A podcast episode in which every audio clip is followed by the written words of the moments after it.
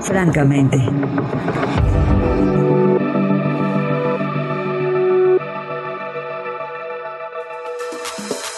Diciembre. Diciembre, yo les, yo les comenté al arrancar diciembre que, que es el mes del perdón, porque es el mes de hacer un balance real de muchas de las cosas que hicimos, que dejamos de hacer. En fin, es un, un buen momento para la reflexión. Y hoy quise invitar de nuevo a Natalia Ruiz, que es doctora en psicoterapia. Y Natalia, bueno, es una, especialista en todos estos temas, pero además siempre nos enriquece con grandes frases que comparte en sus redes sociales. Natalia, bienvenida francamente de nuevo. Muchas gracias, Clau. Feliz de estar aquí nuevamente compartiendo con ustedes. Este es un temazo, Natalia. Perdonar es una de las cosas más difíciles que puede haber en la vida. Así es, perdonar es una temática compleja, pero absolutamente necesaria si aspiramos a vivir un mejor presente. Esa es la realidad, Clau. Quiere decir que nos vamos a perder la oportunidad de vivir un mejor presente si no estamos reconciliados con todo y con todos, Natalia? Así es, porque además cuando hablamos de perdonar, Clau, estamos hablando implícitamente de dos emociones que aparecen, digamos, en medio de toda esta problemática. Por un lado está la emoción de la culpa cuando se trata de perdonarnos a nosotros mismos. Pero por el otro lado, cuando hablamos de perdonar a alguien que creemos nos ha hecho daño, entonces hablamos de la emoción del rencor.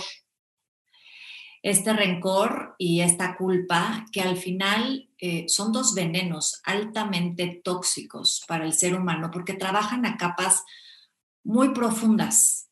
Y la realidad es que cuando no terminamos de metabolizar estas emociones, de acomodar adecuadamente, y convertir la culpa por un lado en la sensación de la responsabilidad y por el otro lado convertir el rencor en comprensión y finalmente en aceptación, pues terminamos pagando un precio muy alto para nosotros. Uy, Natalia, dijiste comprensión y al final pues es liberación, pero a ver, ¿cómo podríamos entender ahora que lo mencionas o quitarnos esta idea de que perdonar es absolver al otro de sus acciones. Es algo que tú has compartido, pero cuesta mucho trabajo entenderlo. Absolutamente, porque no se trata de eso. Precisamente nosotros no tenemos el poder de absolver a nadie de sus acciones, es otorgarnos un poder que no nos corresponde. Perdonar implica saber matizar. Ahorita tú utilizabas la palabra balance, que es absolutamente cierto, y esa es la experiencia del perdón, pues. Por un lado, tendemos los seres humanos en cualquier relación y en cualquier situación a idealizar muchas circunstancias. Y el riesgo de la idealización eventualmente va a ser la decepción, porque las cosas van a terminar tomando su justa dimensión en medio de las circunstancias. Pero tiene una razón específica el por qué idealizamos a los demás o por qué idealizamos circunstancias, porque la idealización funciona como los reflectores que lanzamos sobre de una circunstancia o sobre de una persona que terminan arrojándonos luz de vuelta. Por ejemplo, cuando yo digo es que yo estoy, pero eh, en una relación con la mejor persona, el mejor hombre, pero es, es que es inteligente, pero es que es responsable, pero es un montón de aspectos que ponemos en términos de la idealización. De alguna manera lo que estoy haciendo es volcar también los reflectores sobre de mí. Porque al decir que yo estoy con la mejor pareja del mundo, pues, ¿dónde me deja a mí? Pues, ¿no? claro. eso me hace enaltecer, digamos, mi propia experiencia frente al espejo y me miro en ese espejo y me encanta cómo soy con esta persona. Esa es la razón por la cual idealizamos, porque también nos estamos enalteciendo a nosotros mismos. Pero claramente con el paso del tiempo, pues la realidad se va asentando. Y esa realidad, cuando estaba basada en un nivel de idealización tan fuerte, pues entonces puede de pronto tocar, pues claramente, eh, la sensación de la decepción. ¿Cómo? Yo pensé que eras perfecto y ahora te equivocaste. Me tienes enormemente decepcionada. Eres igual que todos los demás, ¿no? Decimos, pensé que eras diferente, pero no, ya me di cuenta que eres igual que todos. Ahí es donde entonces interviene la experiencia del perdón, porque perdonar no es nada más una situación que pensamos en abstracto. Perdonar es una acción. Es la acción de movernos a matizar y, e incorporar y normalizar que las personas se equivocan. es matizar esa idealización y decir, pero pues, no es perfecto, pues si ni yo lo soy, o sea, ¿de dónde pretendo que los demás sean perfectos cuando incluso yo mismo me equivoco? Y cuando normalizo la experiencia del error, de las equivocaciones, es cuando entonces puedo experimentar en carne propia la sensación del perdón y liberarme de culpas y de rencores que lo único que están haciendo es terminar conmigo de una manera muy secreta y muy profunda. Wow, eh, lo, lo pones de una manera muy clara y a nivel consciente, yo creo que la mayoría podemos entenderlo, Natalia, pero seguimos topándonos con la idea de que, ok, lo entiendo, pero ¿cómo lo hago? Me sigue resultando difícil perdonar. Y estamos hablando, por ejemplo, de, de actos, ¿no? Eh, de, de, acciones o de comportamientos que tuvo el otro hacia mí, en donde quizá me robó, me ofendió, habló mal de mí, em, no cumplió una promesa, no sé, me afectó físicamente, emocionalmente. Bueno, podemos hacer una lista de N cantidad de comportamientos que puedan atacar mi persona. Y entonces, por esa razón, no te perdono. O sea, eh, lo entiendo, pero sigue siendo difícil para muchas personas. ¿Por qué se vuelve tan difícil? Porque fíjate aquí qué interesante. De pronto tenemos la sensación, ahorita hablaba sobre todo de experiencias que tienen que ver con la sensación de que alguien nos hizo daño. Sí. Y a veces tenemos la necesidad como seres humanos de escuchar y de que el otro venga y nos pida perdón. Tenemos la sensación de que es que yo necesito que el otro... Claro, por lo que me hizo. Perdón por lo que me hizo. Pero necesitamos aquí comprender una cosa. A veces cuando tenemos la sensación de que el otro no ha venido a pedirnos perdón y no verdaderamente se ha tomado el tiempo para darnos una explicación, porque también tenemos que pensarlo así. Una explicación siempre es un acto de amor. A veces tendemos mucho a decir, no, es que yo no tengo por qué darle explicaciones a nadie, es mi vida. Pero la realidad es que una explicación siempre va a ser un acto de amor, es decir, el mensaje implícito que lleva el poderle dar una explicación al otro es, me importas, me importas y por lo tanto quiero explicarte lo que ha ocurrido. Wow. Cuando esa explicación no llega, es decir, cuando el acto del perdón de pronto no sucede, lo que ocurre es que tenemos la sensación de que quedó algo incompleto en el ciclo. Claro. Con una situación o con una persona. Incluso muchas veces podemos habernos ya involucrado en una tal vez nueva relación, porque entonces elegimos terminar con esa relación en la que nos sentimos profundamente lastimados. Y sin embargo, estar viviendo una nueva relación y tener la sensación de que no hemos terminado de cerrar el ciclo claro. con aquella otra pareja porque no hubo la experiencia de decir me vino a pedir o no perdió, perdón, me dio o no una explicación. Sin embargo, necesitamos darnos aquí cuenta que este perdón no es por el otro, no es absolverlo al otro y entonces eso a mí me va a liberar o, es esta experiencia en donde nos estamos haciendo un regalo a nosotros mismos.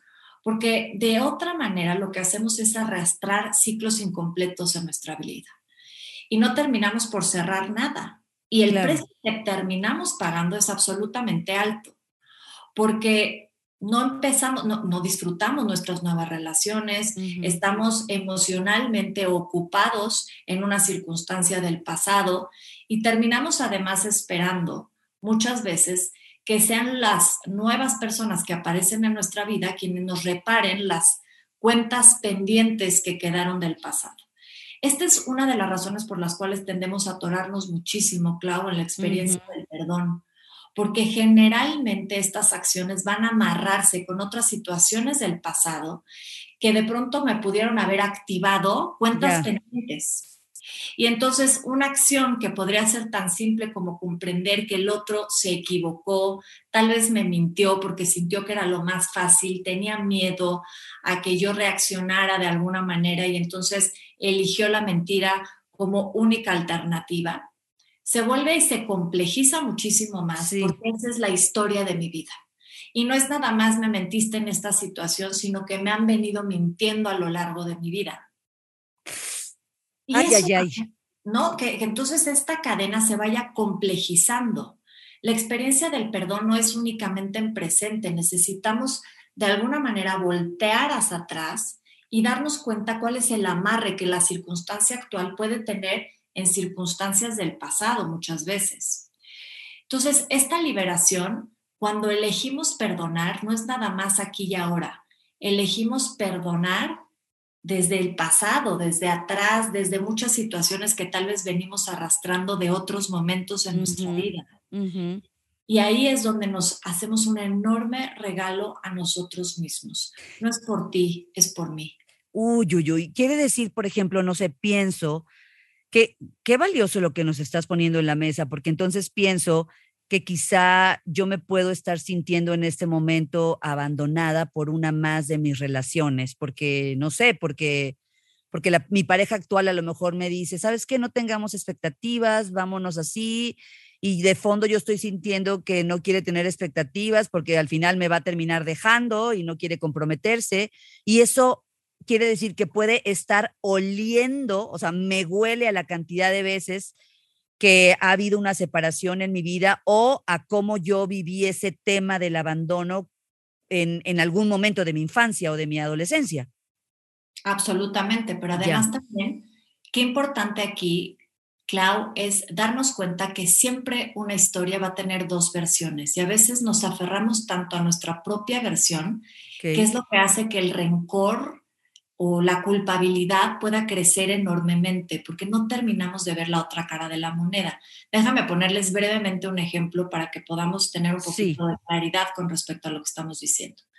Vamos a decir que Cristina, una paciente mía, una consultante, llega a mi consultorio y el motivo de consulta es precisamente esto, la sensación del enorme rencor con la cual pues se daba cuenta que le estaba complejizando muchísimo su presente, su vida porque esto ocurrió con pues, el que era actualmente su expareja, un hombre que conoció, que era un hombre que venía de otra relación en donde ya había tenido dos hijos y él siempre le dijo que ya no le interesaba ser papá, ya no le interesaba tener otro hijo porque además no tenía ni para mantenerlo, ni para responder económicamente, ni afectivamente, ni mucho menos. Pero ella internamente pues vivía esa ambivalencia, por un lado el deseo enorme de querer ser mamá porque ella nunca había tenido hijos y por el otro lado pues no querer terminar con esta relación a pesar de que él siempre le puso sobre la mesa, a mí ya no me interesa ser papá, te lo digo de verdad y así es. Y desde el principio. Y desde el principio. Y ella, pues entre que se cuidaba y no, como para no quedar embarazada, y finalmente quedó embarazada. Y esto despertó una ira enorme en su pareja, porque era la sensación como de, te lo dije, yo no quería ser. Y ella entonces, de alguna manera, bueno, pues sí, pero yo sí quería ser mamá, en fin, vive en una, una situación compleja de pareja que hace que finalmente la relación termine, porque él no estaba preparado para volver a enfrentar la paternidad y ella quería tener este hijo. Ella tomó la decisión de seguir adelante con el embarazo han pasado los años y no lo han vuelto a ver y ella es madre soltera y tiene a este bebé. Y entonces ella vive estas dos emociones. Por un lado, la sensación de la culpabilidad, en donde se debate ella misma haber tomado esta decisión y pensar que dejó a su hijo sin papá. Pero por el otro lado, también la sensación enorme del rencor hacia su pareja, hacia el padre de su hijo, como, ¿por qué no pudiste responder claro. a esta situación? Pero ella estaba, digamos, debatida en su propio guion, este es el guion de su propia historia, este es lo que ella estaba viviendo, que le había ocasionado todas estas emociones tan difíciles para, eh, que estaban siendo en ese momento para ella para poder y lograrlas reparar. Tiempo después aparece en mi consultorio un hombre que se llama Fernando. Fernando eh, me dice que su motivo de consulta es la sensación de fracaso, la sensación de constantemente fracasar en las cosas y en los proyectos que en su vida se ha propuesto. Me cuenta cómo para él fue muy, muy duro eh, poder salir adelante de una situación en la que de entrada fue papá muy joven, no se esperaba de pronto haber sido papá tan joven y eso hizo que no pudiera terminar sus estudios, se lanzara en un propio negocio frente a la sensación de que tenía que sacar adelante la responsabilidad de este hijo. Y con el tiempo, esta misma presión fue haciendo que él tomara malas decisiones y su negocio fracasó. él se veía a sí mismo inmerso en la sensación de una constante sensación de reclamo por parte de su mujer, en donde le exigía y le exigía más. Y él de pronto empezó a sentir que no daba ya el ancho, pues, que ya no podía más con esta situación. Y eso lo llevó a sumirse en una enorme depresión, porque tenía la sensación de que hiciera lo que hiciera, hiciera para ella y para su hijo, eso no era suficiente. Con el tiempo esta misma depresión fue haciendo que él se terminara por alejar de ella, de su hijo, y hace tiempo que no los ha vuelto a ver. Lo que quiero decir es, no quiere decir que estas dos historias estén vinculadas, es decir, Francis, Fernando no es el Fernando de Cristina. Sí, sí, sí. Cristina no es la Cristina de Fernando, pero vamos viendo cómo hay muchas historias que se entretejen y podrían ser perfectamente un espejo, una de la otra, pues. Cuando no estamos abiertos a escuchar las dos versiones de la historia, es decir, a plantearnos qué pudo haber pasado con el otro, ese es el proceso de la comprensión darnos cuenta que todos tenemos las más profundas razones para hacer lo que hacemos o dejar de hacer lo que hacemos, para sentir lo que sentimos, en fin, hay un porqué, pero de pronto tenemos la sensación de que nuestra historia, nuestra manera de ver la vida es la única que tiene valor, pues. Empezar a incorporar la experiencia subjetiva del otro, es decir, a ver, tú cómo estás viendo las cosas y yo cómo las vi en su momento, es una oportunidad que nos regalamos a nosotros mismos. Oye, Natalia, ahí, ahí me hiciste conectar con algo. Eh, de pronto eh, podemos decir cosas como estas, ¿no? Ok, sí, estoy escuchando todo, pero yo qué tengo la culpa de que a él, ¿no? O sea, si el otro, si el otro me hizo, me hizo algo, eh, y entonces no, no puedo perdonar y te dicen, bueno, perdona, eh, comprende, ¿no? Que el otro tuvo sus más profundas razones para hacer o dejar de hacer lo que hizo, etcétera. Entonces de repente viene una confusión y digo, bueno, ¿y yo que tengo la culpa de que él haya vivido lo que vivió? Absolutamente, pero aquí también es importante, por eso les decía yo, que no basta con la comprensión. Ya. El paso definitivo es el de la aceptación porque es cierto lo que dices, yo puedo comprender muchas cosas, pero cuando yo digo, pero yo qué culpa tengo de que él haya vivido eso, Ajá. es que no estoy aceptando nada. Ya. Una cosa es comprender y otra cosa es aceptar que lo vivió. Y desde la aceptación no hay más que decir, pues. No, no, no, no, no, me dejaste, me dejaste sobre las cuerdas. O sea, comprendo y no solo lo comprendo, acepto que pudo haber sido como fue por, y ahí pueden ser pues múltiples razones por las cuales ocurrió como ocurrió, porque al final ocurrió. Pero si yo no termino de aceptarlo, entonces vivo hundido en una historia de rencor y culpa que es igual a infelicidad, em, mala calidad de vida, o sea, eh, eh, una historia oscura de la que, bueno, nadie aspira a eso, Natalia. Es cierto, nadie aspiramos a eso. Y por eso la importancia de movernos en este proceso de aceptación, porque de pronto entonces las personas nos quedamos en esto. Esto es algo que decimos muchos, que ya lo comprendí, sí, ya lo vi, ya me hizo sentido. Bueno, pues sí, pero, pero en el fondo, internamente, wow. sigo peleando con el hecho de que así fueran las cosas. Aceptarlo es aceptar que así fue. Como sea, tomé las decisiones que en mi vida tomé como sea en su momento, tomé las elecciones que tomé, porque en ese momento ese era mi nivel de conciencia, mis posibilidades, lo que había en mi contexto. Y por eso incluso de pronto hablamos de cómo el hubiera sí existe. ¿Y cómo? ¿Cómo? Sí existe. Sí existe. Existe porque existe en nuestra mente. Ya. Todo el tiempo estamos de alguna manera fantaseando con ¿y si hubiera hecho esto de una manera distinta? ¿Y si hubiera decidido otra cosa? Y le damos un valor enorme, digamos, a todas estas fantasías en donde nos estamos planteando escenarios alternos con respecto a algo que pudo haber sido, cuando la realidad es que cuando retamos nuestro pensamiento y nos colocamos en, aquella, en aquel momento en el que tomamos esa decisión, nos damos cuenta de que no hubiéramos podido tomarla de una manera distinta hubiéramos vuelto a tomar tal vez la misma decisión, porque en ese momento, pues Cristina decía, yo estaba enamorada de él, creía que pues las cosas iban a funcionar. Yo no había sido mamá y tenía muchísimas ganas de hacerlo, es decir, no hubiera decidido algo diferente en aquel momento. Claro, la realidad es que como hoy tenemos pues la picture completo, ya sabes sí, fue lo que ocurrió, todos tenemos la sensación de que, ah, es que lo hubiera hecho distinto. Y la realidad es que de dónde sacamos eso, es absolutamente ilógico. Pues. Fue como fue.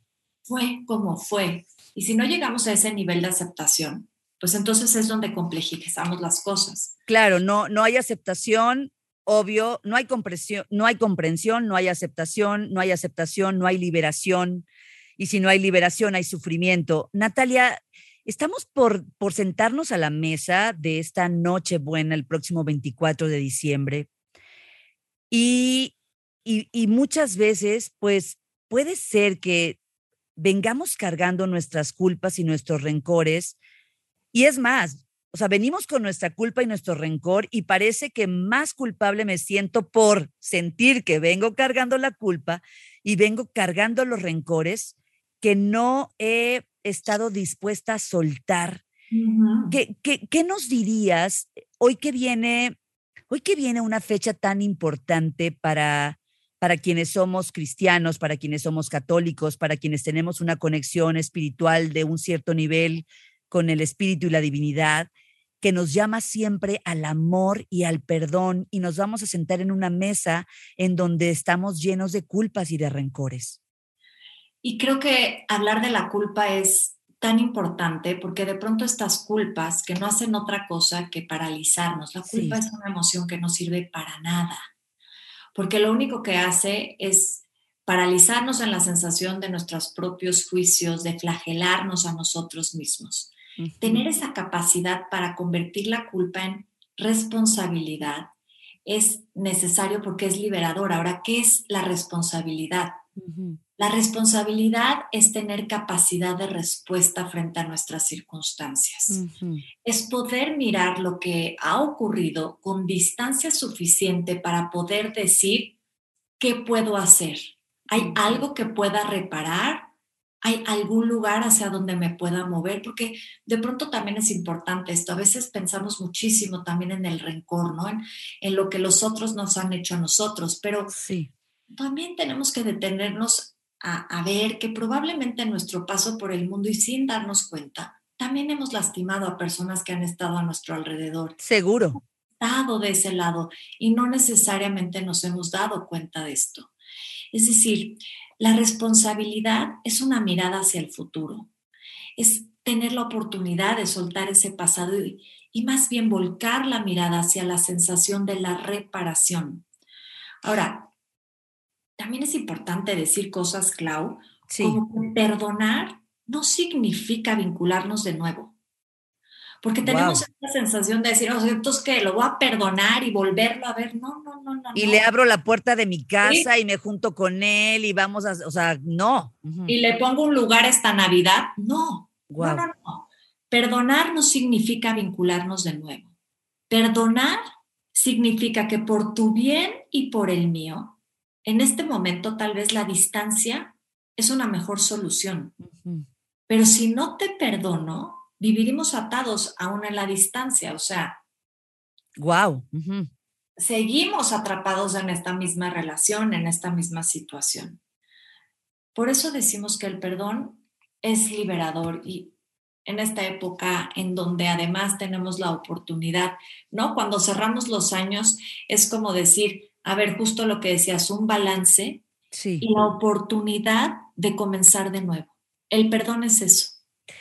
Es esa oportunidad para comenzar de nuevo.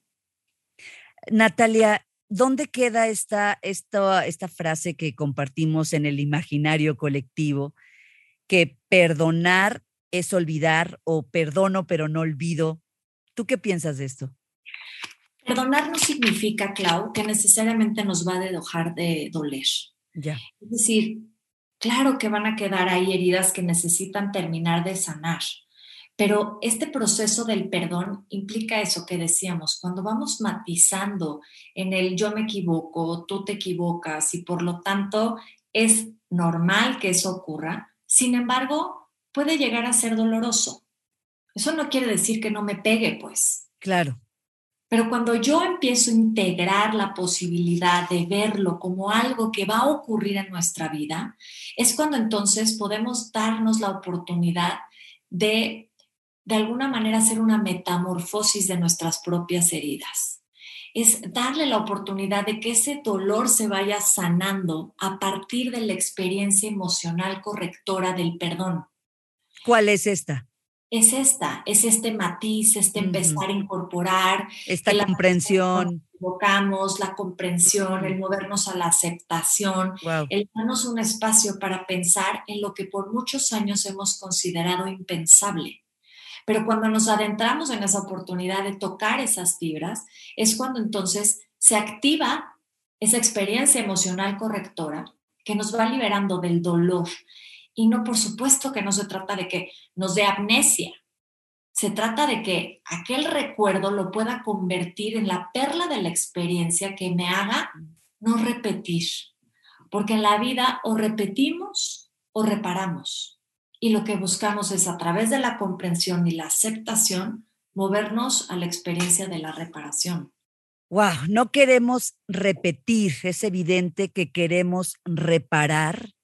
Y hoy nos ayudas a ver la experiencia del perdón desde otro lugar. Estamos muy acostumbrados a creer de que si te perdono, pues eh, voy, voy a borrar lo que me hiciste y fue doloroso.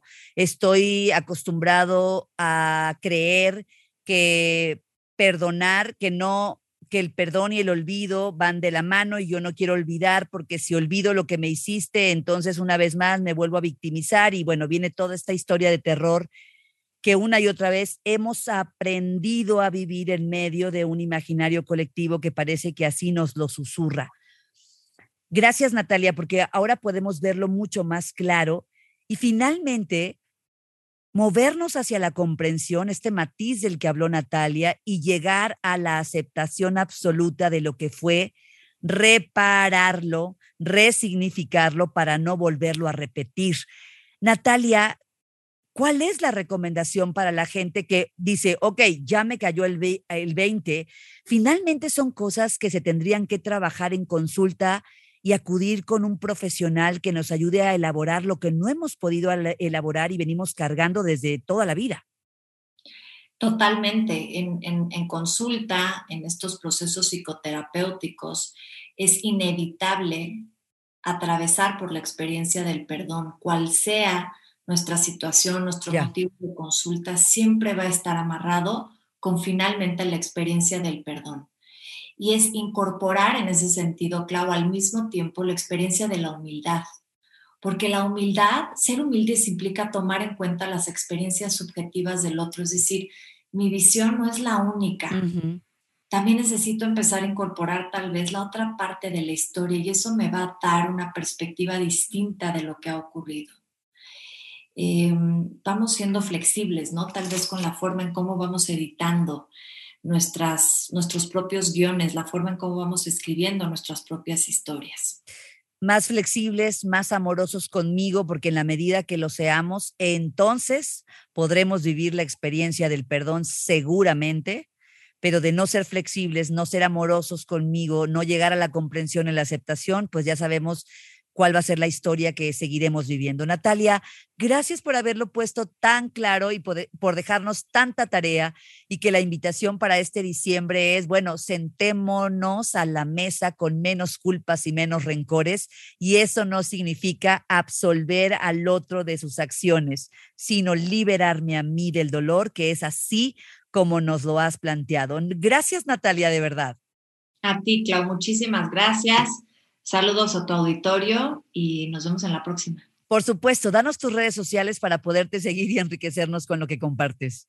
Claro que sí, en Instagram me pueden encontrar como arroba doctor abreviado DRA bajo Nat Ruiz O y en Twitter también arroba doctora Nat Ruiz O. Mi Nat, gracias. A ti, muchísimas gracias. Francamente, francamente.